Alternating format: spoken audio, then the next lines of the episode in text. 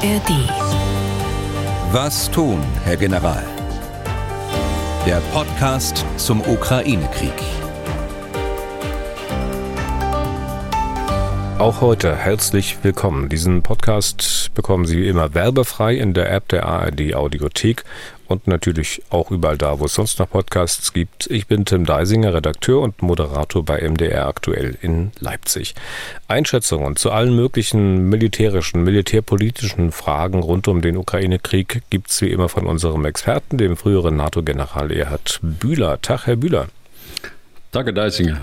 Wir zeichnen auf am Montag, 8. Mai. Wir haben es jetzt wieder so gegen 18.30 Uhr in Deutschland. Bei Ihnen, Herr Bühler, ist schon eine Stunde später, weil Sie sind mal wieder unterwegs, ne? Ja, bei mir ist jetzt äh, 19.30 Uhr, das stimmt. Ja. Sie sind in Tartu?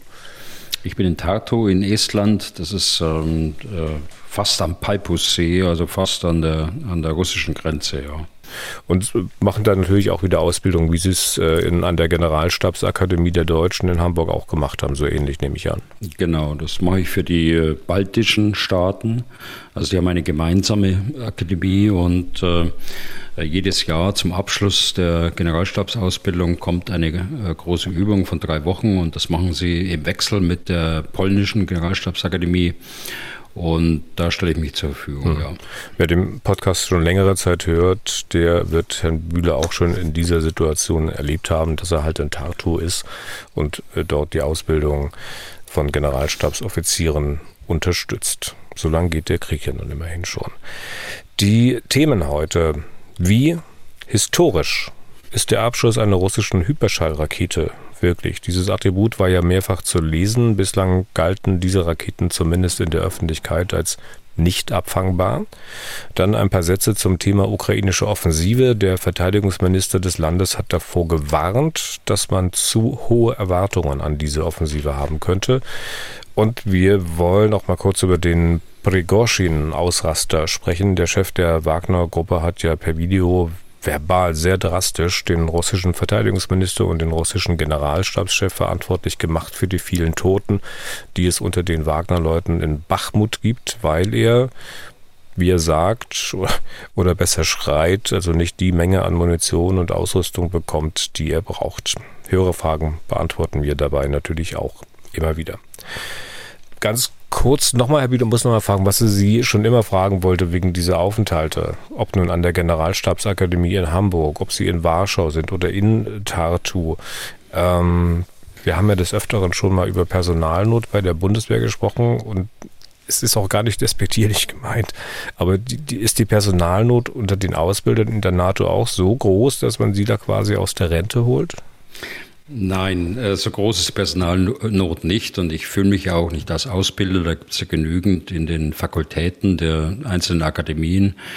Es gibt ein äh, Programm seit vielen Jahren in der NATO, dass sich äh, ehemalige Generale dann zur Verfügung stehen und Admirale auch zur Verfügung stellen, äh, dort bei den Übungen zu unterstützen, äh, einfach um die Erfahrungen mit einzubringen und vor allen Dingen äh, auch quasi in einem Rollenspiel als ähm, Befehlshaber auch zu fungieren.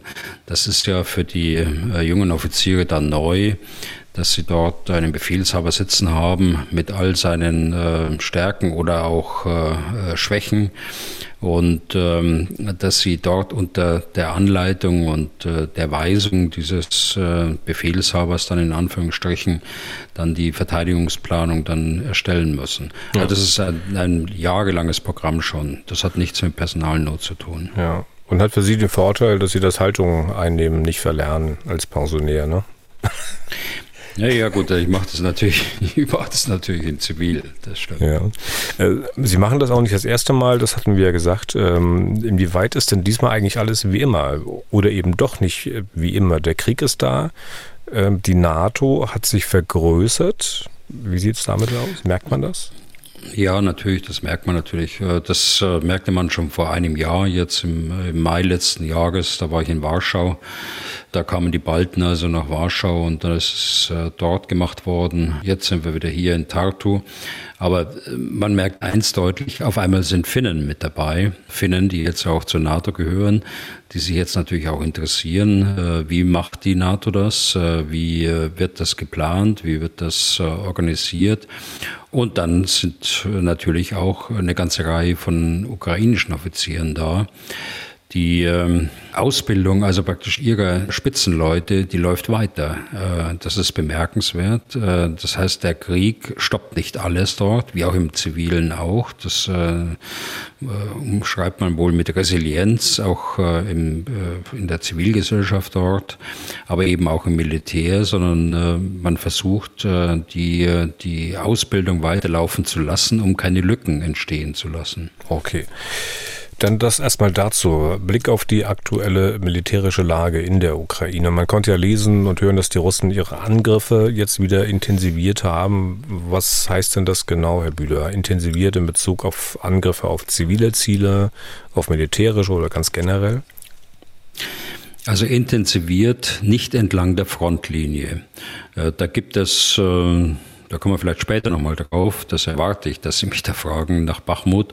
Aber äh, wenn man die gesamte äh, mehrere hundert Kilometer lange Frontlinie anschaut, da hat sich nicht viel verändert. Äh, da ist auch nichts intensiviert worden. Da gibt es hier und da äh, Angriffe, Gegenangriffe, Gegenstöße.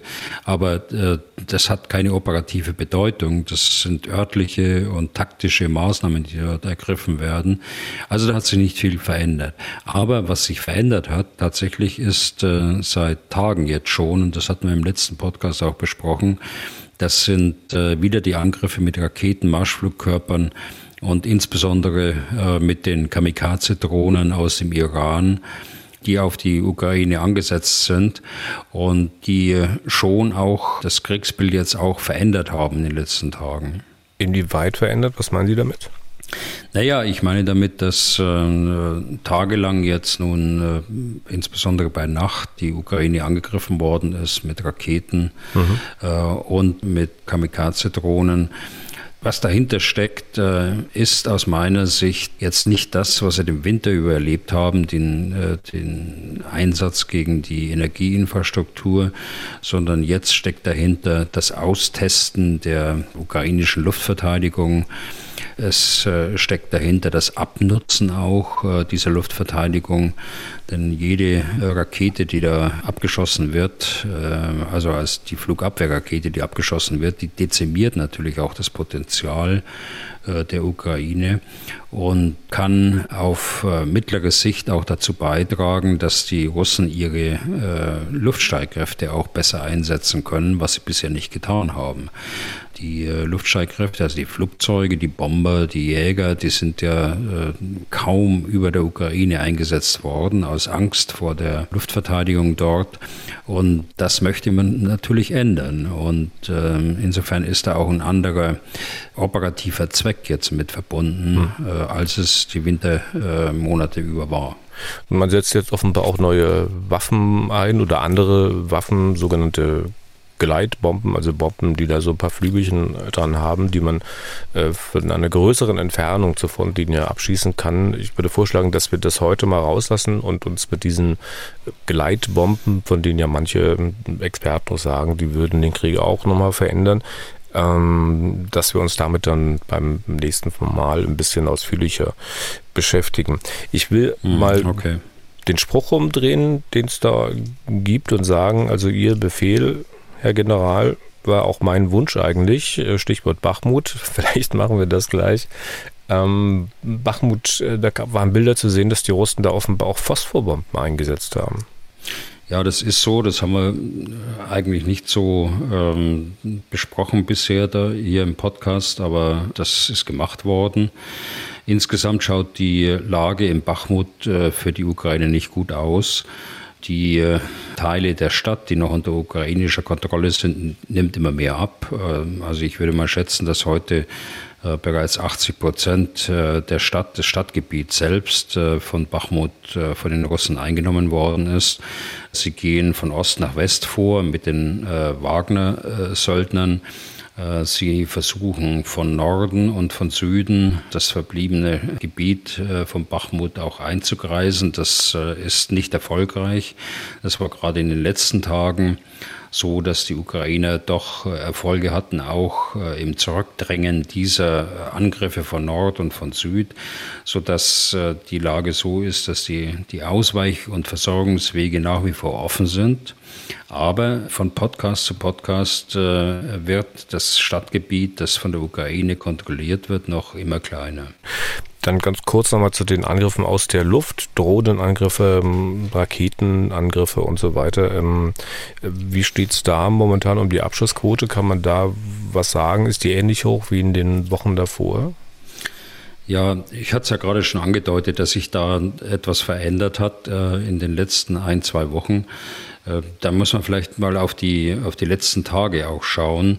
Das hat äh, von Mittwoch äh, bis heute fast jede Nacht jetzt Angriffe gegeben, teilweise durch Raketen, aber insbesondere eben durch Drohnen, die offensichtlich zurzeit in größerem Umfang auch verfügbar sind. Wenn ich da nur ein paar Zahlen rausgreife, äh, am, äh, von Mittwoch auf Donnerstag 15 äh, Drohnen, 12 abgefangen, äh, von Donnerstag auf Freitag 24 Drohnen, 18 abgefangen, Freitag auf Samstag äh, etwas weniger, 8 äh, aus dem Asowschen Meer oder aus Richtung des Asowschen Meeres, 8 abgefangen. Und letztlich von Samstag auf Sonntag dann 35 äh, Drohnen, von denen alle abgefangen worden sind. Allerdings auch acht Raketen äh, auf äh, Odessa, von denen keine abgefangen worden ist. Das heißt also, es ist ein gemischtes Bild. Die äh, Drohnen äh, werden offensichtlich äh, erfolgreich bekämpft oder mit in, in, der überwiegenden Zahl. Und von Zeit zu Zeit kommt es eben auch vor, dass Raketen, insbesondere wenn sie von Flugzeugen abgeschossen werden, wie im Fall Odessa, dass sie ähm, äh, dann auch ihre Ziele erreichen. Die Ziele sind durchaus gemischt. Also es sind ähm, militärische Ziele zum Teil und es sind äh, dann auch äh, zivile Ziele oder Ziele, die äh, man ursprünglich äh, militärischen Verbänden zugeordnet hat und sich dann schließlich als äh, zivile Ziele herausgestellt haben. Also das äh, will ich jetzt niemandem unterstellen, dass da bewusst auf zivile Ziele geschossen worden ist. Aber insgesamt, äh, und das ist, glaube ich, der Unterschied jetzt äh, zu dem, was wir im Winter erlebt haben, ist, äh, dass man versucht, äh, die Luftverteidigung auszutesten der Ukraine und vor allen Dingen ihre Fähigkeiten zu reduzieren. Entweder weil man äh, dann die Luftverteidigung bekämpfen kann durch Raketen oder auch, dass man sie dezimieren kann, weil einfach die Raketen verschossen werden und dann nicht mehr da sind und dann der Munitionsmangel vorhanden ist. Und der Hintergrund dabei meine ich, ist, dass äh, man versucht, mit den russischen Luftstreitkräften, also mit den Flugzeugen, wieder eine Luftüberlegenheit äh, herzustellen oder überhaupt eine Luftüberlegenheit herzustellen, um dann aus der Luft auch eine mögliche Offensive dann auch bekämpfen zu können. Das scheint jetzt der operative äh, Schwerpunkt und Hintergrund dieser Vielzahl von Angriffen zu sein. Sie hatten vorhin äh, ein bisschen aufgezählt, was Gründe sein können, warum man bestimmte Ziele erwischt und bestimmte Ziele nicht. In Odessa äh, habe ich gelesen, hat man ein, ein Rotkreuzlager platt gemacht. Äh, das es nicht mehr. Wo würden Sie denn das einordnen? Kann das aus Versehen passieren? Nein, das ist natürlich nicht aus Versehen passiert. Das kann eine Fehleinschätzung sein, dass man äh, gedacht hat, es ist ein, äh, ein Lager mit, äh, für das Militär, in dem Versorgungsgüter für das Militär eingelagert sind. Das äh, kann durchaus so sein. Äh, aber es kann auch sein, dass man bewusst in Kauf genommen hat, dass das äh, ein Lager war, das humanitären Zwecken für die Zivilbevölkerung gedient hat. Gar hm. keine Frage. An dieser Stelle gleich eine Hörerfrage und zwar möchte Robert Müller Folgendes wissen. Ich zitiere, die Flugabwehr in der Ukraine ist sehr effektiv und erfolgreich. Ist das Problem der Munitionsbeschaffung für den Gepard mittlerweile gelöst oder sind die Soldaten nur sehr sparsam? Mit freundlichen Grüßen. Zitat Ende. Der Gepard ist ja ein äh, Flugabwehrkanonenpanzer. Das sage ich nur noch mal zur Vollständigkeit dazu. Und das Problem war damals, äh, dass die äh, Bundesrepublik Deutschland zwar Geparden geliefert hat in einer Größenordnung von fast 40 äh, Panzern, Flugabwehrpanzern, die noch bei der Industrie vorrätig waren. Die Bundeswehr hat es ja leider abgeschafft. Und das Problem war äh, die Munition. Die Munition konnte eigentlich nur kommen aus der Schweiz und die Schweiz aufgrund des äh, Neutralitätsstatus äh, hat das abgelehnt. Die Fabrik, die so, solche Munition 35 Millimeter für den Gepard herstellt, die ist erstaunlicherweise in der Schweiz. So haben wir unsere Industrie organisiert. Und das ist abgelehnt worden. Äh, gut, muss man akzeptieren. Das ist eine souveräne Entscheidung auch der Schweiz, auch wenn es schwerfällt. Aber Deutschland hatte noch äh, ein paar tausend Schuss. Äh, da wird tatsächlich sparsam umgegangen damit.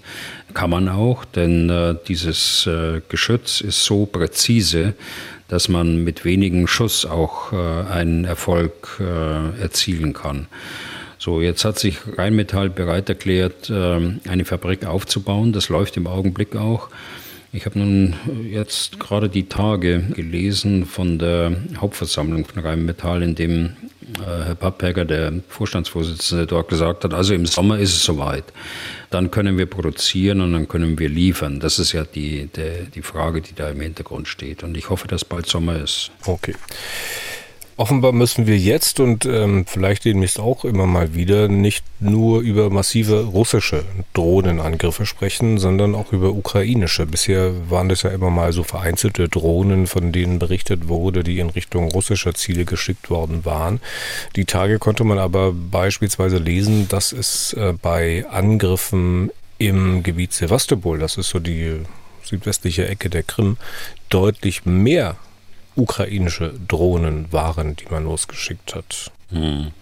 Also ich gehe aber davon aus, dass es relativ kleine Drohnen sind, äh, die dann auch nur wenig äh, Sprengstoff äh, auch mitnehmen können mit beschränkter Wirkung. Das sind keine Drohnen, die wir auch schon erlebt haben im Angriff auf Sevastopol, wenn Sie erinnern, auf den Hafen oder auch auf das Treibstoffdepot. Also das waren mehr als 20 Drohnenangriffe, die jetzt äh, die Tage auf die Krim stattgefunden haben. Der russische Generalstab sagt, sie wären alle abgeschossen worden. Andere Meldungen haben wir nicht. Äh, das äh, müssen wir einfach so als Fakt mal so nennen, dass sie das gesagt haben. Ich denke, dass ähm, der Hintergrund eben auch ist, äh, dort die äh, Logistik zu treffen auf der Krim, äh, insbesondere eben die Logistik für die Schwarzmeerflotte, aber auch für die dazugehörige Luftflotte, die auch zur Schwarzmeerflotte gehört.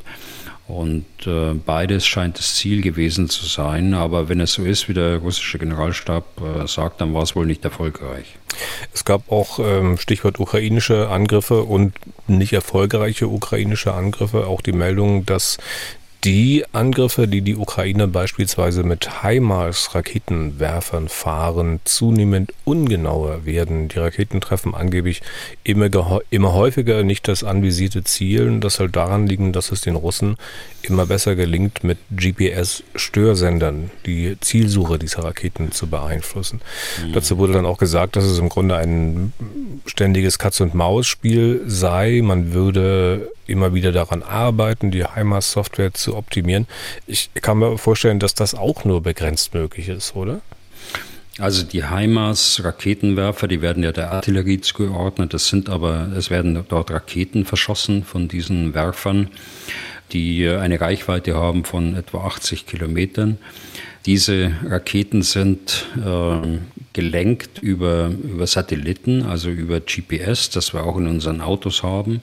Sie haben aber auch andere äh, Sensorik und andere Navigationssysteme äh, in sich. Also ich habe diese dramatisch aufgemachten Berichte im Internet gelesen, aber ich äh, bin da nicht so sehr besorgt, weil es ist überall immer so im militärischen Bereich, wenn Sie eine Maßnahme treffen, dann gibt es eine Gegenmaßnahme. Also wenn äh, das Schwert wurde erfunden und anschließend das Schild erfunden, das ist die Gegenmaßnahme gegen das Schwert und so ist es immer so, Sie haben es gerade äh, Katz-und-Maus-Spiel genannt, Aber es ist schon so, dass man mit den Schwächen eines Systems leben muss und dann versuchen muss, ähm, das Beste daraus zu machen und auch Gegenmaßnahmen zu treffen. Und bei den Gegenmaßnahmen, also gegen diese GPS-Störsender, da wäre das effektivste ja sicherlich, die einfach zu lokalisieren und sie dann auszuschalten. Aber ich sagte einfach, einfach ist das sicher auch nicht, zumal nicht mit HIMARS-Raketen, deren Flugbahn gerade gestört wird. Wie macht man das? Also die Russen haben sehr effektive Störsender. Also wenn irgendwas geklappt hat äh, in den vielen, vielen Monaten, dann war es äh, diese Fähigkeit. das haben die Russen seit langem. Sie haben die Fähigkeit, äh, im elektromagnetischen Spektrum dort zu wirken, sei es eben durch Störung, wie in diesem Fall. Sie stören dann die Satellitensignale, die von den Satelliten als Positionsbestimmung für die Rakete äh, gesandt werden. Also die Rakete hat einen Empfänger, genauso wie wir das im Auto haben. Und äh, von daher ist die Präzision dieser Rakete sehr hoch. Allerdings äh, sind die, äh, deshalb sind sie auch so teuer. Es gibt nicht nur ein Navigationssystem in einem solchen Geschoss, in einer solchen Rakete, sondern es gibt mehrere ähm, äh, Navigationssysteme. Es gibt Navigationssysteme, man nennt sie Trägheitsnavigation. Das sind äh, inertiale Navigationssysteme, die äh, die Position bestimmen können äh, der Rakete und äh, ihr helfen können, das Ziel auch zu erreichen. Das heißt, man gibt dort die Koordinaten ein, wo die äh, Rakete hinfliegen soll. Und über dieses andere alternative Navigationssystem erreicht die Rakete das auch. Das heißt, es ist nicht so, dass das gesamte Waffensystem äh, ausfällt aus diesem Grund. Aber es ist äh, schon hinderlich, äh, das äh, muss ich ja auch äh, zugeben. Äh, auch für die Ukraine. Äh, die Russen schaffen das oft ganz offensichtlich mit ihren Störsendern äh, die Verbindung von den Satelliten zu den Empfängern in der Rakete dann auch zu stören. Allerdings hat das auch immer eine Nebenwirkung. Ne? Das ist ja eine breitbandige Störung von Frequenzen. Und wenn sie das tun, dann äh, nehmen Sie in Kauf, dass Sie natürlich auch Ihre eigenen Frequenzen, die Sie brauchen für Kommunikation beispielsweise oder für äh, Datenübertragung zu Drohnen und äh, zu anderen Wirkmitteln, die stören Sie natürlich auch. Hm. Das heißt, das ist immer ein, ein, äh, ja, ein Abwägen eigentlich. Von daher nehme ich das äh, ja zwar ernst und nehme das auch zur Kenntnis, aber dramatisch ist das Ganze nicht. Ja, aber wenn das Störsender sind, dann strahlen die ja auch Signale aus und äh, sollten ja auch lokalisierbar sein. Das war ja sozusagen meine Frage. Ähm, wie, wie, macht man das? Also wie schaltet man diese GPS-Störsender aus oder ist das eine komplizierte Angelegenheit? Nein, das ist äh, alles, was strahlt, äh, was elektromagnetische Strahlen aussendet, kann natürlich auch geortet, lokalisiert werden und dann auch bekämpft werden. Und äh, das macht man sicher auch.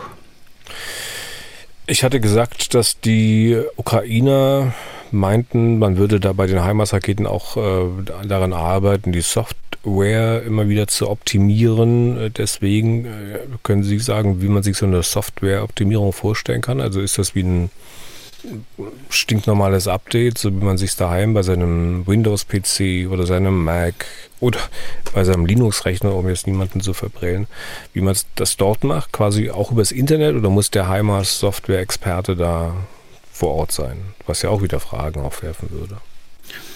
Also äh, ganz sicher sind keine amerikanischen oder auch deutsche Experte vor Ort. Denn warum sage ich Deutsche? Weil äh, genauso betroffen ist äh, das Mars-System. Das ist ja auch mhm. im Grunde genommen ähnlich wie das HIMARS-System. Äh, auch äh, hier gibt es das gleiche Problem. Aber es gibt da sicher keine amerikanischen oder deutschen Soldaten oder niederländische äh, Soldaten. Auch von dort kommt ja solche Munition.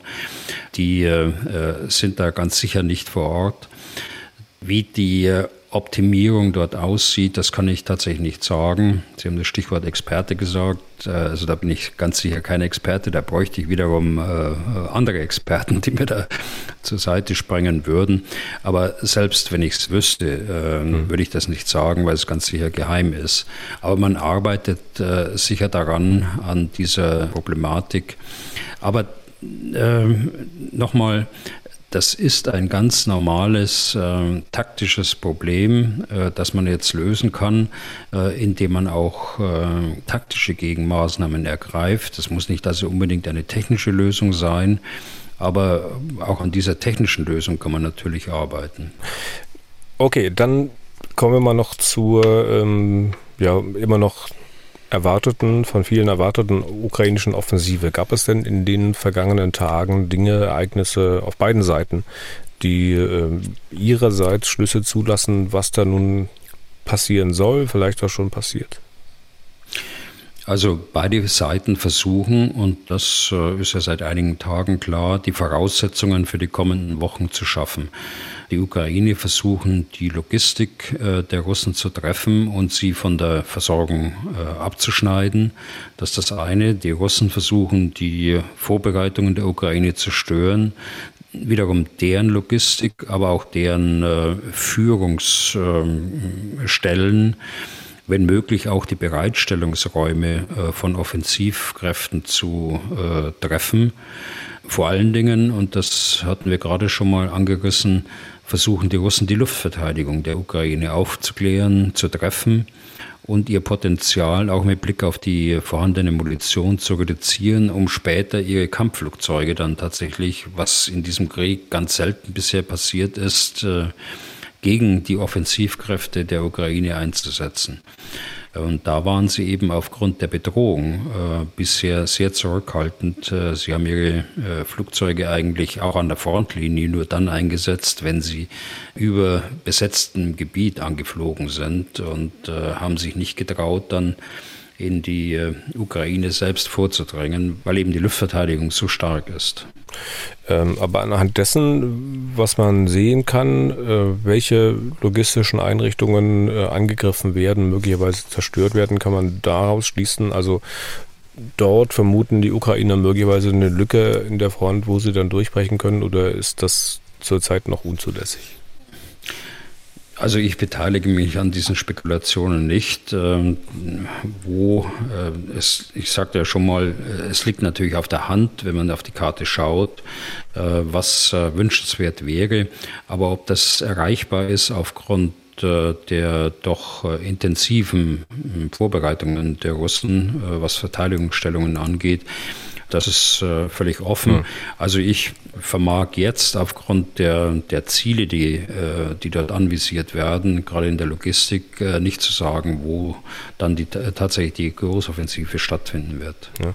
Die, die Vorbereitung natürlich auf ukrainischer Seite gibt es und diese Vorbereitung äh, möglichst lange geheim zu halten, ist sicher auch keine leichte Aufgabe, denkt sich vermutlich auch unser Hörer Dick Swart aus den Niederlanden. Er schreibt ganz kurz folgendes, Zitat, meine Frage ist einfach, aber die Antwort vielleicht nicht, Doppelpunkt. Wie versteckt man zwölf Brigaden in der Nähe der Front, ohne dass der Feind weiß, wo sie eingesetzt werden sollen? Zitat mhm. Ende. Ja, Das ist natürlich eine gute Frage und da muss man gleich dazu sagen, dass äh, es schwierig sein wird, eine Überraschung zu erzielen, wie es im Herbst der Fall war. Das äh, wird äh, tatsächlich sehr schwierig werden. Aber trotzdem, man wird versuchen, äh, den Ansatzpunkt des Angriffes äh, so lange wie möglich zu verschleiern. Man wird die, die Kräfte, äh, sofern sie denn jetzt ausgebildet sind, das macht man ganz sicher in der westlichen Ukraine, dann bereithalten in großen Räumen, aufgelockert, wie wir sagen, nicht in der Nähe der Front, äh, so wie es unser Hörer gerade gesagt hat. Äh, man versucht sie zu tarnen, man versucht äh, den, den Funkverkehr zu minimieren zwischen den einzelnen Befehlsstellen. Man wird ganz sicher die, die Nutzung von Handys auch verbieten. Äh, keine Videos auf Twitter äh, dürfen hochgeladen werden. Und man muss natürlich solche Räume, dass die dann tatsächlich groß sind, ähm, durch ähm, äh, Flugabwehr gegen Raketen, Drohnen und Kampfflugzeuge auch schützen. Sonst sind sie tatsächlich ein Ziel die Frage, die dann automatisch jetzt auch äh, äh, wahrscheinlich kommt, ist die Frage, ja, wieso? Man kann aus dem Weltall alles sehen. Äh, Satellitenaufklärung, ja. Aber es stellt sich immer mehr die Frage, ob tatsächlich die Russen äh, die gesamte große Ukraine, äh, doppelt so groß wie die Bundesrepublik Deutschland, tatsächlich auch abgedeckt haben durch Satelliten. Warum sollten sie das auch? Ähm, das war sicher nicht das erste hm, Aufklärungsziel, das sie noch vor ihrer Spezialoperation hatten. Und deshalb kann man davon ausgehen, dass es weite Teile gibt äh, der Ukraine, die eben nicht äh, durch russische Spionage-Satelliten äh, abgedeckt werden. Und äh, letzter Punkt vielleicht zu dem Thema, die, äh, die Konzentration dann äh, der Angriffskräfte die wird man erst äh, unmittelbar vor dem Angriff äh, auch festlegen und befehlen. Das heißt, erst dann wird man die Kräfte so zusammenführen an den Punkt, äh, wo man die Schwäche äh, des Gegners erkannt hat und äh, nicht vorher. Vorher versucht man das möglichst breit und äh, aufgelockert darzustellen. Hm zur ukrainischen Offensive noch eine Wortmeldung, bei der man vielleicht auch erstmal drüber nachdenkt, was man davon halten soll. Eine Wortmeldung des ukrainischen Verteidigungsministers Resnikow. Der sagte wohl, ich zitiere ihn mal, so wie es die Washington Post getan hat, die Erwartungen an unsere Gegenoffensive werden weltweit überschätzt. Und weiter dann, die meisten Menschen warten auf etwas Großes, das könne dann zu emotionaler Enttäuschung führen. Herr Bühler, zwischen dieser Aussage und der Aussage des Präsidenten, dass man alle ukrainischen Gebiete zurückerobern wird, inklusive Krim, liegen doch Welten. Also wenn nicht Welten dazwischen liegen, dann äh, liegt man doch also mindestens meilenweit auseinander. Naja, es werden da Erwartungen einfach heruntergeschraubt. Erinnern Sie sich an die Aussagen, dass man äh, gesagt hat, also die Ukraine hat nur eine Chance jetzt. Äh, entweder diese Offensive hat Erfolg oder äh, die Unterstützung des Westens wird nachlassen. Das ist die eine Geschichte. Aber ich würde das alles nicht äh, für bare Münze nehmen, was da jetzt gesagt wird. Äh, hier ist auch viel Verschleierung dabei. Ich habe eine Äußerung des stellvertretenden Verteidigungsministers, also des Stellvertreters von Herrn Resnikow äh, im Ohr, dass er jetzt auch diese Tage gesagt hat, äh, gesagt, die Offensive wird äh, ganz Russland in Panik versetzen. Also das ist genau das Gegenteil von dem, ja. was Sie äh, wir gerade gesagt haben. Also deshalb würde ich das alles nicht, nicht überbewerten.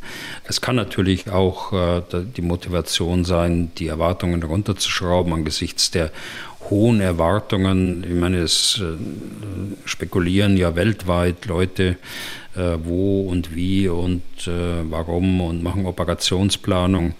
Da kann es durchaus sein, dass man jetzt äh, dämpft auf der einen Seite, auf der anderen Seite stellt man aber auch die eigenen Fähigkeiten, Sie, der stellvertretende Verteidigungsminister, doch auch in den, ins richtige Licht und baut da ein Bedrohungspotenzial auf. Okay. Ich will an dieser Stelle mal eine Hörerfrage anbringen, Herr Büder, die auf unserem AB eingegangen ist. Äh, Nummer kann ich ja mal kurz sagen, das ist 0800 637 3737. Bringe ich in Gänze zu Gehör, das ist eine Minute. Ich heiße Ursula Hunger und komme aus Luka. Und zwar habe ich gehört, dass also im Sudan ein Waffenstillstand vereinbart worden ist. Und ich frage mich nun, warum ist das im Sudan möglich, aber in Europa nicht? Ich verstehe, wenn Militärangehörige Gewalt ausüben müssen mit Waffen und dabei auch verletzen und töten. Das ist der Befehl, das ist ihr Job. Ich verstehe aber nicht, warum nicht zum Beispiel in Deutschland mit der Außenministerin den Mut hat, eine Vorreiterrolle einzunehmen beim Suchen von Kompromissen, um in Europa den Krieg zu beenden. Wir haben ja eine unheilvolle Geschichte Deutschlands mit dem Krieg. Und da kann es meiner Meinung nach nicht wichtig sein, erst auf eine komfortable Ausgangssituation für Verhandlungen zu warten. Wenn das beide Seiten tun, dann müssen noch unheimlich viele Menschen sterben, auf beiden Seiten. Und ich denke, dass jedes einzelne gerettete Menschenleben doch wert ist, verhandeln zu wollen. Tja, ich nehme an, Herr Bühler, da würden Sie der Dame sicherlich auch recht geben, aber der Anruf zeigt ja auch, dass es äh, bei Weitem nicht nur diejenigen in der Bevölkerung gibt, die, ähm, ich sag mal, dem aktuellen Kurs der westlichen Regierungen folgen wollen. Und sie klang jetzt nicht so, dass es ihr um die eigenen Belastungen geht, die sie möglicherweise auszuhalten hat. Sie klang auch nicht danach, als würde ihr das Schicksal von Herrn Putin wesentlich am Herzen liegen. Nee, ich glaube, das, ähm, das, da liegen wir auf einer Linie in der Beurteilung. Ich verstehe auch die Position unserer Hörerinnen äh, ganz wie Sie es gerade äh, gesagt haben. Ich glaube, das ist eine äh, zu respektierende und zutiefst humanistische Position, die ich auch in jeder Beziehung auch teilen würde. Da geht es wirklich um Menschenleben. Auf der anderen Seite muss man eben auch jetzt ein bisschen ähm, pragmatisch auch denken. Die, äh, wer will der Ukraine verwehren, dass sie sich verteidigt? Äh, wer will der Ukraine mh, hm, vorschreiben, dass sie jetzt die äh, Waffen ruhen lässt, einseitig ruhen lässt, äh, nachdem klar ist, äh, dass Russland das gar nicht will. Die wollen es ja auch gar nicht und Putin hat es ja jetzt mehrfach auch abgelehnt, das zu tun. Insofern gibt es zwei Positionen dort. Ich verstehe die eine Position, bin aber mehr bei der pragmatischen und bei der realistischen Position, wie ich es glaube, dass wir der Ukraine helfen müssen, aus dieser Lage rauszukommen, dass wir die Ukraine nicht unter Druck setzen sollten, jetzt einseitig äh, äh auch einen Waffenstillstand äh, äh, einzugehen, was ja die Konsequenz wäre, wenn ein westlicher Staat mit der Bedeutung der Bundesrepublik Deutschland, möglicherweise mit anderen Staaten zusammen, eine solche Position vertreten würde. Ich habe die Dame jetzt nicht so verstanden, als ob sie nur Druck auf äh, die Ukraine machen wollte, sondern natürlich zuallererst auf Putin. Aber da hört man ja sozusagen auch nichts. Jetzt wird zwar gleich wieder gesagt, ja, das ist ja sinnlos, das haben wir gemerkt in den letzten Wochen und Monaten äh, und vor dem Krieg auch schon. Ähm, aber es ist ja auch keine politische Initiative beispielsweise von der Bundesaußenministerin ähm, in Richtung dem russischen Präsidenten zu sehen, ja, zu spüren. Gut, das, da haben Sie recht. Das hab, äh, also Sie haben recht jetzt mit der Argumentation. Ich habe das jetzt einseitig äh, bezogen auf äh, die Kritik an der Ukraine. Wir wissen aber beide nicht, Herr Deisinger, was hinter den Kulissen auch gesprochen wird. Und das ist auch gut so, dass man solche Dinge nicht auf der Weltbühne dann breitritt, bevor man das bespricht mit den entsprechenden Machthabern. Und es hat eigentlich genügend auch Initiativen gegeben, naja, äh, genügend. Gut, das will ich ja wieder relativieren. Vielleicht hätte es mehr geben müssen, aber es hat ja durchaus, und es, es laufen ja auch einige Initiativen im Augenblick. Aber es ist eben so, wie es ist, äh, dass beide Seiten an einem, aus unterschiedlichen Gründen an einem Waffenstillstand kein Interesse haben. Die einen, weil sie wissen, was ihnen äh, blüht, äh, wenn sie äh, einem Waffenstillstand zustimmen. Äh, sie wissen, äh, wie es ist, wenn, wenn man besetzt ist. Sie wissen, wie es ist, wenn man mit Kriegsverbrechen äh, bedroht wird. Sie wissen, wie es ist, wenn die äh, Kinder nach Russland verschickt ist. Also all das ist ja nicht irgendwie graue Theorie, sondern das ist ja Realität für die Leute in der Ukraine. Sie wissen, wie es ist, wenn man Tag für Tag bedroht ist, dass man von einer Rakete getroffen wird. So, wie können wir dann verlangen, ja, Leute, ihr müsst einen Waffenstillstand eingehen? Das ist, wäre zu einseitig gedacht. Und bei den Russen ist es eben so, dass sie eher auf Zeit spielen und sagen, also äh, wir sind so mächtig oder immer noch so mächtig, äh, wir werden das aushalten, wir brauchen nur genügend Zeit dazu und dann äh, werden wir unsere Ziele auch erreichen. Ich habe den Eindruck, das könnten wir noch ein bisschen vertiefen, weil ich mir auch vorstellen kann, äh, dass es da dennoch Widerspruch gibt, auch zu Ihrer Position. Ähm, vielleicht machen wir das auch beim nächsten Mal, dass wir da noch ein bisschen ausführlicher drüber reden. Ähm, haben wir mittlerweile schon zwei Themen, äh, weil beim nächsten Mal, wir wollen ja heute noch ein bisschen mehr schaffen und äh, die Zeit, die drängt uns schon wieder mächtig. Machen wir einen Punkt bei diesem Thema an der Stelle. Zu mhm. den aktuellen Meldungen über das, was militärisch passiert, gehören ja auch die, dass es den Ukrainern angeblich gelungen ist, eine russische Hyperschallrakete Kinschal abzufangen und zu zerstören. Das ist insoweit bemerkenswert, als diese Hyperschallraketen ja als eigentlich nicht abfangbar gelten. Die Kinschall, das ist eine, die aus der Luft, also von einem Flugzeug abgefeuert wird. Angeblich erreicht sie Geschwindigkeiten bis zu Mach 10, zehnfache Schallgeschwindigkeit zu diesem konkreten Ereignis, nun komme ich gleich, nur mal ganz kurz am Anfang gefragt, Herr Bühler, ich habe gelesen, dass die NATO-Bezeichnung für diese Rakete Killjoy ist zu Deutsch Spielverderber. Und ich habe mich gefragt, wer sich bei der NATO solche Bezeichnungen eigentlich ausdenkt. Das kann ja wie in diesem Fall auch schon mal ziemlich unpassend werden. Also zumindest so meine bescheidene Wahrnehmung. Ja, also das kann ich Ihnen wirklich nicht beantworten. Es gibt eine gewisse Systematik, an die ich mich erinnere. Äh, also diese Bezeichnungen stammen ja noch aus dem Kalten Krieg. Äh, der Usus, also die komplizierten Bezeichnungen, die die Russen dann haben, dann zu übersetzen in äh, einfachere englische, für, für die NATO verständliche Sprechweisen. Es gibt da eine Systematik. Äh, ich erinnere mich, dass, äh, dass Bomber immer mit B beginnen. Also äh, Bear gab es zum Beispiel ein, ein Flugzeug Blackjack, gibt es nach wie vor. Dann für Jagdflugzeuge, also Fighter, die gehen mit F los. Falcon ist, ist ein Beispiel. Und äh, naja, so, so, gibt es eine einigermaßen Systematik. Aber fragen Sie mich jetzt nicht, wer das äh, wo festlegt. Das ist ganz sicher irgendwo im Hauptquartier der, der NATO ganz wichtig, äh, aber, aber eigentlich doch auch nicht so wichtig. Ja. Dann zum konkreten Fall. Man fragt sich ja, wie haben die Ukrainer das gemacht? Wir haben uns äh, ja immer wieder von Ukrainern überraschen lassen, nicht zuletzt bei dem, was zum Beispiel im Bachmut passiert, also dass man die Stellung dort so lange hält. Aber den Abschuss dieser Hyperschallrakete, den, ja, wie erklärt man den? Kann man schlecht mit dem Durchhaltewillen der Ukraine erklären. Also wir müssen erstmal sagen, diese Rakete, sie kann zwar, wie Sie gesagt haben, äh, Macht 10, einige sagen etwas darunter, das ist etwas äh, zu viel, äh, aber wollen wir nicht streiten über ein Mach mehr oder weniger. Aber äh, diese Rakete fliegt natürlich nicht immer äh, Schallgeschwindigkeit. Und äh, dann ist sie auch äh, zu treffen. Da müssen, müssen wir uns das Flugprofil nochmal anschauen. Also das ist ein Flugzeug, äh, das äh, hat unter dem Flugzeug diese große, sieben Meter lange Rakete. Und ähm, das Flugzeug fliegt selbst äh, nahezu äh, Schallgeschwindigkeit und klingt dann die Rakete aus. Das heißt, die Rakete fliegt dann schon durch den Schub, äh, das sie mitbekommt äh, durch, äh, durch das Flugzeug, fliegt ja schon mal Schallgeschwindigkeit.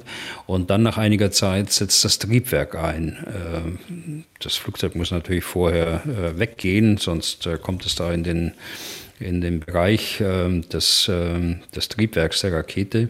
Aber wenn die dann richtig zündet, dann steigt die auf äh, 20 Kilometer Höhe an. 20 Kilometer Höhe im Vergleich, das ist ähm, äh, ein ziviles Flugzeug, fliegt vielleicht 10, 11 Kilometer hoch, manchmal 12 Kilometer. Also deutlich äh, äh, höher als äh, der zivile Flugbetrieb. Und irgendwann erreicht sie den Höhepunkt ihrer Flugbahn und kommt dann wieder runter gestürzt auf die Erde.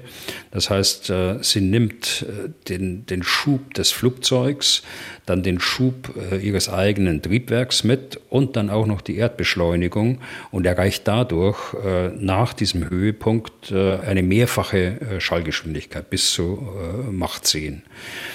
Und wenn man dem jetzt gegenüberstellt, die, äh, Fähigkeiten von Patriot, äh, also dieses System, das äh, die Rakete abgeschossen hat.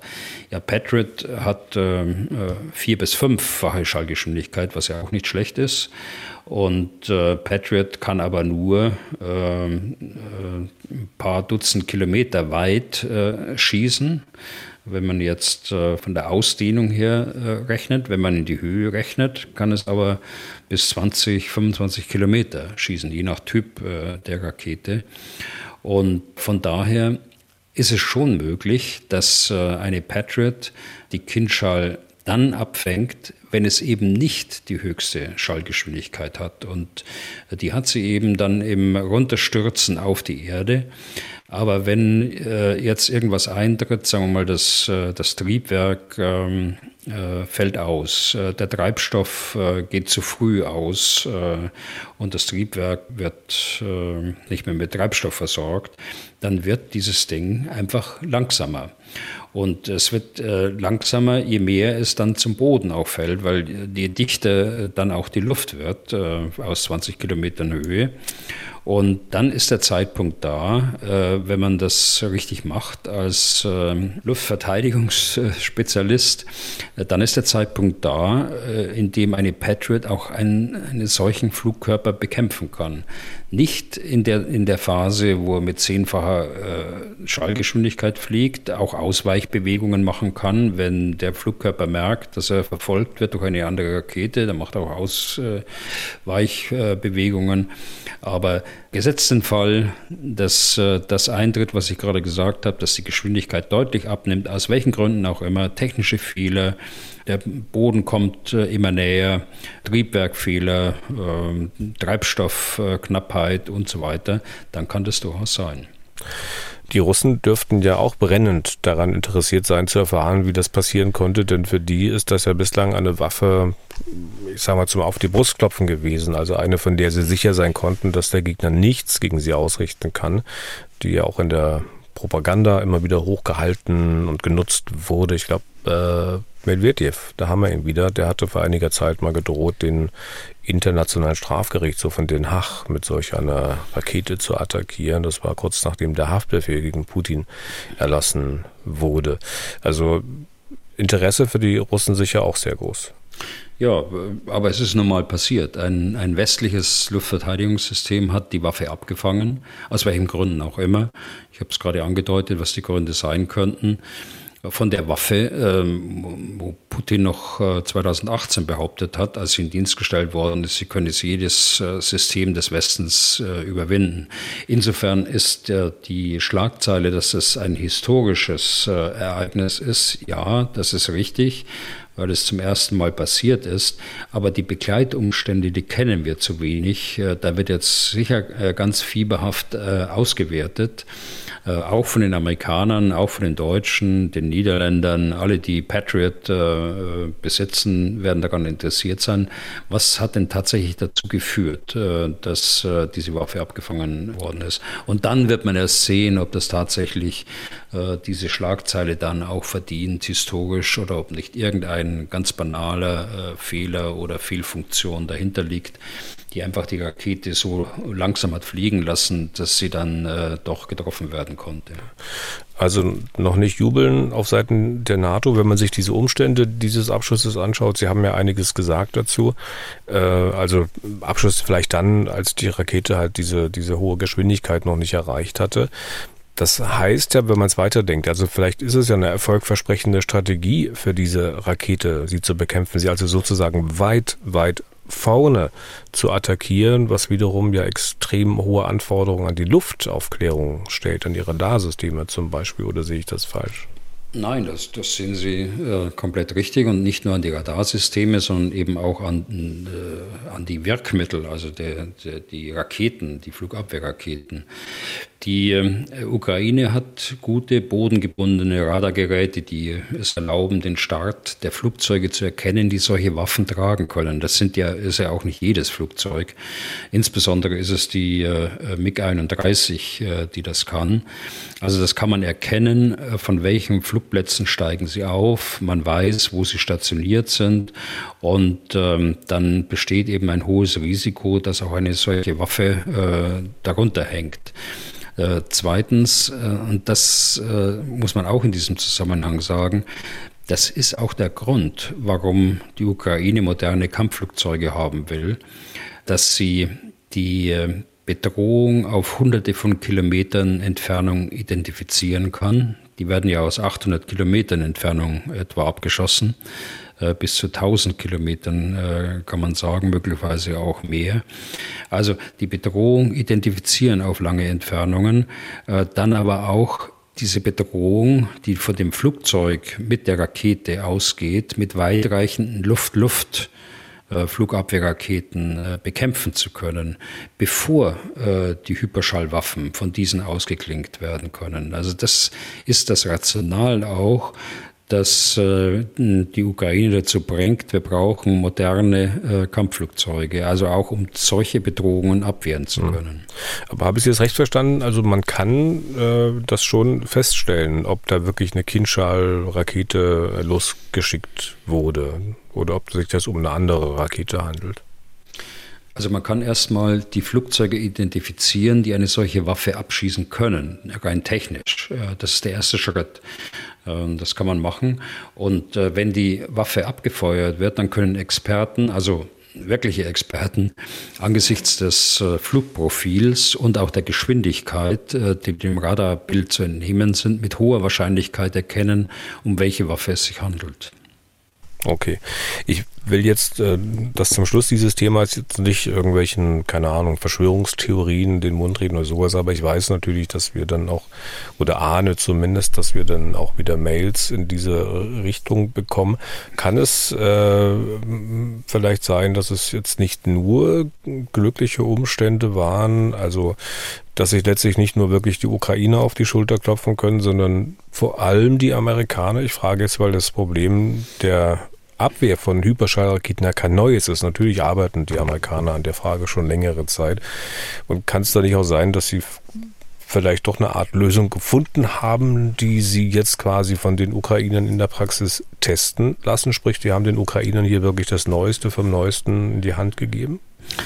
Nein, das äh, glaube ich nicht. Die Amerikaner haben, wie auch wir, die Patriot-Staffeln geliefert, die Sie und auch wir in unseren Streitkräften seit Jahren haben. Das ist also nichts äh, äh, absolut Neues. Wobei der Punkt äh, Testen äh, gehört natürlich auch dazu. Und äh, das haben wir ja gerade besprochen, dass jetzt zum ersten Mal ein westliches Luftverteidigungssystem eine solche Hyperschallwaffe abgeschossen hat. Das können Sie auch unter Testen irgendwie klassifizieren. Aber die äh, Patriot-Staffeln, die jetzt da geliefert worden sind, äh, das, äh, das ist nichts, was technologisch noch irgendwie so ist, dass man es überhaupt noch nicht ausprobiert hat. das sind Staffeln, die operativ sind in den Streitkräften der Niederlande, der, der deutschen und auch der, der amerikanischen Armee. Okay. Dann jetzt noch eine Sache aus den letzten Tagen. Der Ausraster von Prigozhin, dem Chef der Wagner-Truppe, der stellt sich da von einer Reihe von Leichen seine Leute, beschuldigt den russischen Verteidigungsminister Shoigu und den russischen Generalstabschef Gerasimov verantwortlich zu sein für deren Tod, weil die ihm nicht genügend Munition liefern. Der schreit die beiden förmlich an, nur mal damit man das wahrnimmt, wie das gewesen ist. Mal ganz kurz ein Ausschnitt aus dieser Szene. У нас нехватка боеприпасов 70%! Шойгу! Герасимов! Где боеприпасы? Ja, also wir haben Munitionsdefizit von 70 Prozent. Shoigu, Gerasimov, wo ist die Munition? Das unflätige Schimpfwort davor, das ist gepiept. Ähm, zuallererst macht er natürlich einen typischen Denkfehler, wie ich finde zumindest. Nicht Shoigu oder Gerasimov sind die Schuldigen, sondern natürlich in allererster Linie er selbst. Er und auch die Söldner, die da in seiner Truppe sind, keiner zwingt sie, dort zu sein. Sie mussten auch nicht nach Bachmut gehen. Sie können auch einfach wieder abziehen. Hat er ja selbst sogar gesagt, äh, Herr Prigozhin. Frage aber an Sie, Herr Bühler, wie erklären Sie sich denn, dass der da so austickt?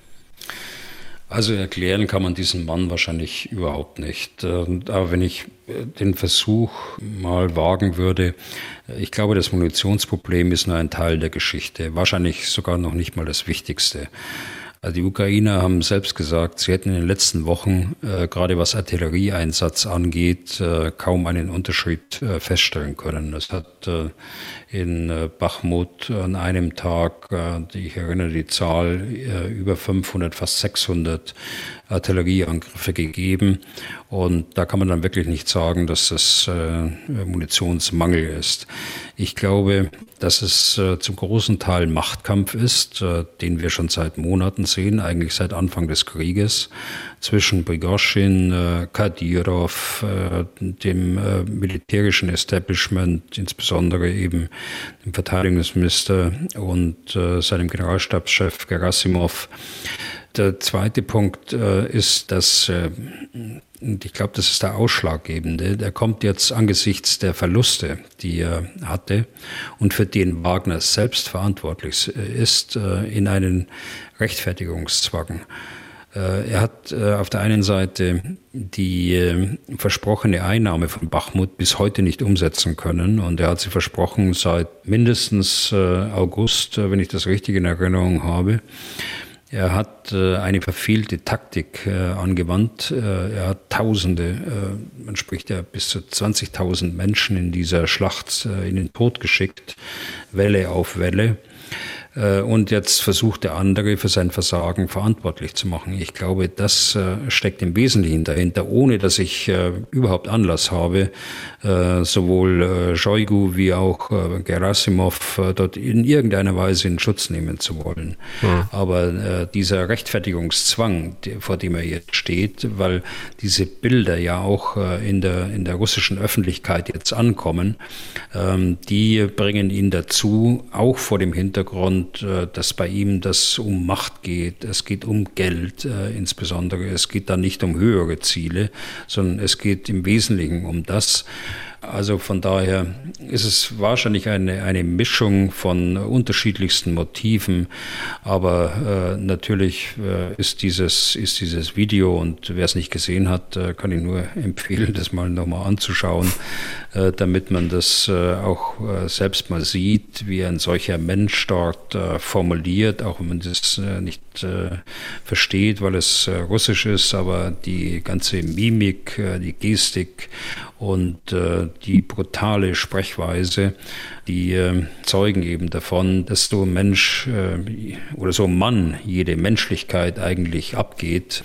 Und äh, wie ich schon sagte, da geht es um Macht und äh, um Geld. Ich glaube, man braucht nicht lange suchen nach diesem Video. Und auch wenn man es nicht versteht, es gibt ja da viele Varianten, also die auch untertitelt sind. Ähm, Tobias Breuer hat dazu auch eine Frage. Der schreibt folgendes. Noch nie hat Prigozhin die Kreml-Führung derart heftig und ausfallend attackiert. Mir ist auch nicht bekannt, dass er dazu schon mal ein so dramatisches Bild mit Leichen gezeigt hat. Wieso lässt man ihm das im Kreml durchgehen? Ja, man braucht die Wagner-Söldner, aber um jeden Preis? Fragezeichen. Ja, ist eine gute Frage. Ich meine, wenn wir, wenn wir uns äh, zurückerinnern, im Januar hat es äh, das schon mal gegeben, äh, wie auch mehrfach äh, dazwischen. Aber im Januar, meine ich, war es, äh, dass Putin sogar vermitteln musste zwischen dem Verteidigungsminister und Prigozhin, persönlich vermitteln musste. Offensichtlich äh, glaubt äh, Putin, dass er angewiesen ist auf diese Söldnergruppierung obwohl sie ja eigentlich nach russischem Gesetz verboten ist. Und offensichtlich glaubt dann auf der anderen Seite Prigozhin, dass sie sich einiges herausnehmen kann, was sich andere eben nicht in diesem diktatorischen Regime dort herausnehmen können und herausnehmen dürfen. Also in dieser Gemengelage würde ich das einordnen wollen. Okay. Mich hat der Auftritt ja auch nicht überzeugt. Also vor allem deswegen nicht, weil er dann am Ende so ausgeht, äh, wie es auszugehen scheint. Also Prigozhin sagt, er bleibt nur mit seinen Leuten dort, weil ihm versprochen wurde, dass er jetzt genügend Munition bekommt. Er hat sie noch nicht, es wurde ihm versprochen und schon bläst er den Rückzug ab. Schon allein deswegen klingt das für mich jetzt nicht so sonderlich glaubwürdig, weil ähnliche Versprechungen gab es ja auch vor Monaten schon mal und die sind möglicherweise, wir wissen es nicht genau, auch nicht äh, eingehalten worden. Ja, das ist völlig unglaubwürdig, haben Sie vollkommen recht. Also ich hoffe, ich erlebe den Tag noch, dass dieser Mann mal sich vor einem internationalen Strafgerichtshof für seine Verbrechen gegen die Menschlichkeit verantworten muss. Äh, und äh, da erinnere ich nur an die Enthauptung äh, des ukrainischen Soldaten dort und andere Dinge und auch wie er seine eigenen Söldner dort in den Tod geschickt hat. Hm. Von den Kriegsverbrechen, die er begangen hat, an, an anderen ganz zu schweigen. Okay, wir sind gleich am Ende, aber aus der Abteilung Hörerfragen wollen wir uns mal noch eine leisten. Ähm, ähm, Thema Ausbildung von Ukrainern im Westen von NATO-Staaten haben wir in diesem Podcast schon des Öfteren angesprochen, auch heute. Sie haben auch erzählt, äh, dass jetzt da, wo Sie sind, in Tartu auch Ukrainer sind. Und äh, wir hatten diese Wortmeldung hier auf unserem Anrufbeantworter. Guten Tag, mein Name ist Thomas Gebhardt aus Sondershausen. Ich habe eine Frage und zwar bezieht es sich auf das äh, Gutachten des Wissenschaftlichen Dienstes des Bundestages, in dem mitgeteilt wird, dass äh, solange wie man Waffen in Kriegsgebiete liefert und man Soldaten nicht ausbildet, keine Kriegspartei ist. Nun werden aber ukrainische Soldaten äh, auf deutschen Panzerhabitzen, auf, in deutschen äh, Artillerieschulen ausgebildet. Ist dann Deutschland im Prinzip äh, Kriegspartei und muss man dann im Stile der Amerikaner, die die Ausbildungszentren der Taliban zum Beispiel äh, bombardiert haben in, äh, in ausländischen Gebieten, damit rechnen, dass die Russen das Gleiche tun? Danke. Genau, in dieselbe Richtung geht auch eine Mail von Thomas Schneider, das will ich noch erwähnen. Äh, wenn ich das recht sehe, ist der aus Ohorn in der Nähe von Dresden und auch er ist, wie er schreibt, über eine Analyse der angesprochenen Gefahr aus ihrer Sicht, Herr Bühler, dankbar. Also ich lasse jetzt mal die Taliban-Geschichte weg. Äh, ich glaube, äh, das würde jetzt weit führen, da nochmal ähm, darauf zurückzukommen. Die, äh, das Gutachten kommt aus einer Zeit, das war wenige Tage und Wochen, wenn ich mich das, wenn ich das richtig erinnere, Anfang des Krieges.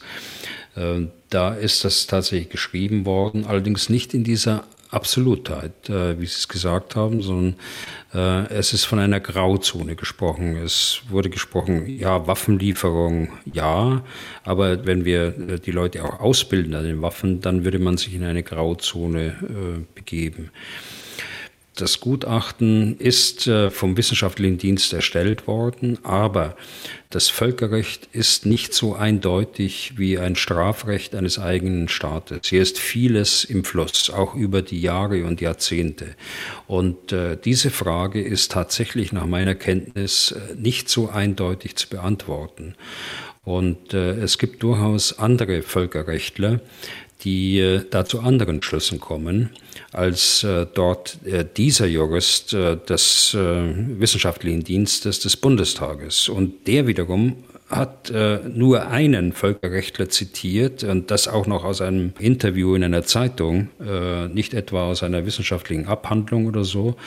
Ich will es nicht abqualifizieren. Jede dieser, dieser Gutachten basiert auf den Fragen, die gestellt worden sind und muss gelesen werden aus der Zeit, in der sie geschrieben worden sind. Und das war eben vor einem Jahr so, äh, dass dieser äh, Mensch, dieser Völkerrechtler, sicher gut qualifiziert, sonst wäre er nicht im wissenschaftlichen Dienst, zu dem Urteil Grauzone gekommen ist. Aber nochmal, es gibt andere Völkerrechtler, die äh, genau das Gegenteil sagen. Es gibt unser Verfassungsressort, das, ähm, das Bundesministerium der Justiz, die für solchen Fragen zuständig sind und die auch wirklich äh, selbst viele hervorragende Völkerrechtler haben, haben müssen, die zu anderen äh, Aussagen kommen. Und den Aussagen, obwohl ich nicht Völkerrechtler bin, dem würde ich mich eher anschließen, auch äh, wenn ich jetzt betrachte, äh, wo wir stehen, äh, ein Jahr äh, nach dem Krieg. Also hm. ich glaube nicht, dass wir automatisch Kriegspartei werden. Allerdings hängt es auch immer davon ab, äh, was äh, Herr Putin da drüben in Moskau äh, denkt, dass wir jetzt sind, ob wir Kriegspartei sind oder nicht. Medvedev hat ja uns schon häufiger mal als Kriegspartei beschimpft.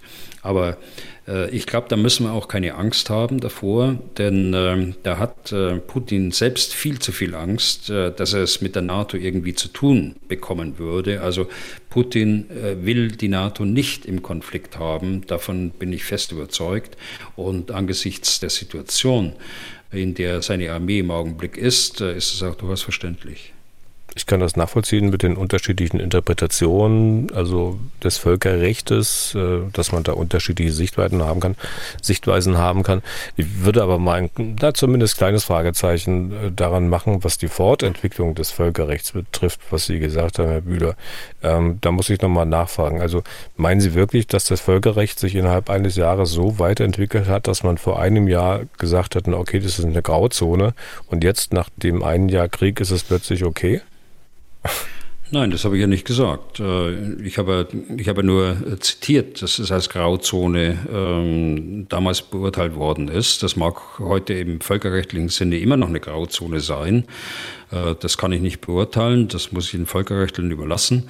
Äh, es ist wahrscheinlich auch noch eine Grauzone, aber nochmal, was ich gesagt habe, die, es entscheiden nicht wir äh, äh, alleine, äh, ob wir Kriegspartei sind. Wir wollen keine sein. Und das ist ja auch meine feste Position seit über einem Jahr hier in diesem Podcast. Wir dürfen keine Kriegspartei werden. Aber wenn irgendeiner glaubt, äh, dass wir eine äh, Kriegspartei sind, sollten wir uns da auch nicht beirren lassen äh, davon, von unserem Weg der Unterstützung der Ukraine. Der Putin wird die NATO deshalb nicht angreifen. Er hat überhaupt kein Interesse daran, angesichts nochmal des Zustandes seiner Armee, es auch noch mit der NATO zu tun zu bekommen. Okay. Dann sind wir damit durch für heute. Vielen Dank für Ihr Interesse. Falls Sie auch Fragen an Herrn Bühler haben, dann schreiben Sie an general.mdraktuell.de oder rufen Sie an unter 0800 637 3737. Herr Bühler, nächste Ausgabe unseres Podcasts aus Termingründen schon am Donnerstag. Bis dahin viel Erfolg im estnischen Tartu und vielen Dank für heute. Ja, gerne, Herr Deisinger. Dann bis Donnerstag. Was tun, Herr General? Der Podcast zum Ukraine-Krieg.